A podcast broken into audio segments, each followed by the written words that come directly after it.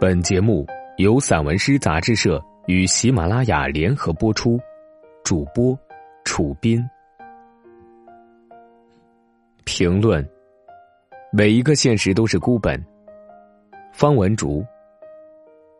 地广龙将这一组城市题材的散文诗命名为“角落”，一下子就有了自己的写作位置。它分明指向了生活中被遗漏或遮蔽的地方。以及次要的生活或隐形生活，这也是众多作者不注意或有意回避的地方。有时候，越是没有诗的地方，越有诗。这就是地广龙的散文诗写作的启示。或许有人认为，角落是反现代性的。其实，这个态度只能适合于过去。而现代性之所以是现代性，一定是代表了某种本质性的东西。海德格尔曾将存在规定为现代性的奠基作用，角落即不在场的在场，加入了存在的一体化运作。轮椅老头的角落在哪里？画机械图消磨时间与轮椅有关系吗？作者聪明的采用第三人称，增加了三只轮椅的神秘性。一个老人的角落有着难以窥破的幽暗。幼儿园由别人的孩子想到自己的孩子。快乐与快乐的方式不一样，更想到了未来的未见部分。豆子让作者想到了自己退休后生活中的宝剑。落户，更真切的体会身边或快或慢的变化，在潜移默化中而产生归属感。倾诉表现现代人无以名状的沟通方式。楼下的说话声有些思绪飘渺了。其他如落户、城中村、人事、小商店等，这些由时代变动带出来的角落，是现代生活的有机构成部分，或说是我们每天看到的生活带出的生活。角落只是舞台和道具，出演的是人，灵与肉的冲突才是真正的剧情。由此，我们看到了人性的丰富。追求精神性、想象力和美好未来，正是不折不扣的现代性。现代性是具体的，对于地广龙来说，生活就是生活，是呈现。从他不喜欢采用任何修辞而喜用如实表现的笔触可以看出来，但又不仅满足于此，因为生活与艺术不可能合一。要知道，经过艺术处理的生活则更真实，因为它带有普遍性。如何处理？地广龙很聪明，他以生活的方式处理生活，这样，在他的作品中，生活还是生活，是现成的生活，甚至更生活。只是读者看不到他处理的动作和手法，弥合了两者的距离罢了。与流行写作不同，地广龙由此有意将都市生活的寻常一步步推向更寻常的境地，渐渐放大。以完成现实的立体原状和生活全体，做到了无技巧的技巧，无法而法。因为每一种生活都是不可替代的孤本。于是，抒情让位于经验，经验具有了根本性的写作材质，达到了以低显高的表现效果。捡垃圾的人由真捡垃圾转向假捡垃圾。以体验捡垃圾的自由，自然的扩大了生活面。其实，这是每个都市人都曾经历过的彩色幽默。有小区鸡鸣想到，这座城市每天有许多颗鸡蛋被消耗，许多只鸡被炖汤。可是，活着的鸡是难得见到的。在写裁缝店的手工里，我们看到，被时髦和现代的物质充斥的街面。似乎消失了的手工，其实一直存在。作者从一个事实引发出另一个事实。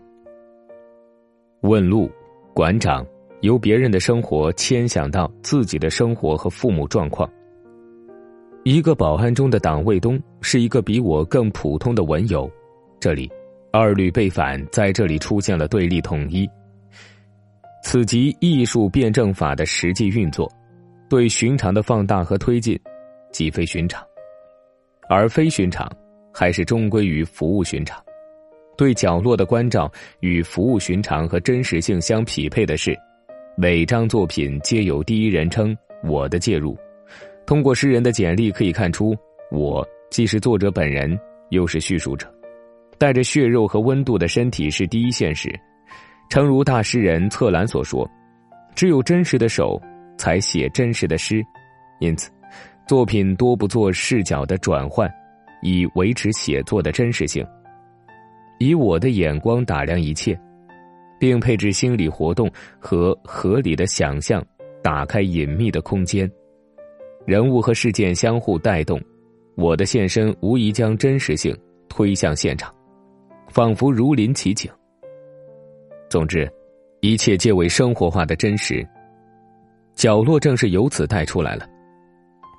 我读出了轮椅老头的多声部和隐形部分。喂鸟的女人，其行为的反常是因为，她依然背负着什么思想包袱，依然是郁郁的神情。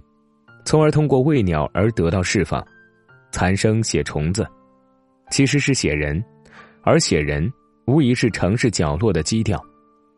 地广龙笔下的人物几乎全是小人物，因为他们处于角落啊，所写事实全是当下生活，甚至不惜土的掉渣，地气到底，他自己就在其中泡着。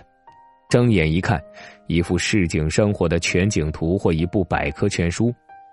无论是写人或物、事件或场景，地广龙的散文诗都鲜活而感性，具体而典型，个性而共性。或无法而法，甚至将意象归还给物象本身。其实，这种写实的功夫要求更高。古人云：“画鬼易，画人难。”从现实中表现现实，更具有文本的挑战意味。有人开玩笑，艺术比不过现实。有时候，现实构成现成的艺术，生活构成生活本身的诗意。我认为，地广龙采取的是一种笨的写法，一种减法的写法，结果反而弄拙成巧。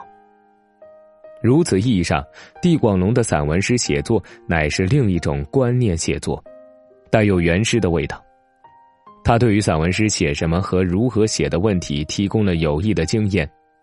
深厚的写实功夫，让地广龙的写作显示出其他文体，小说、散文、诗歌、戏剧、新闻等不可替代的，属于散文诗的独特而坚实的艺术表现力。但是。地广龙的散文诗写作，又广泛吸收了其他文体的优势和具体笔法，如小说的情节和场景，尤其是转换机制；散文的铺排和杂语并置；诗歌的抒情及先锋性反讽；戏剧的对话和旁白；美术的散点透视；新闻的真实性和时效性等等，无不显示地广龙散文诗的出众品格。由此。我们想到百年新诗以来散文诗文体学的命运，争执和质疑不断，文体优劣论和边缘位置，在某种程度上让散文诗的身份认同发生了危机。我认为其深层次的问题还是散文诗自身的生命症状考量，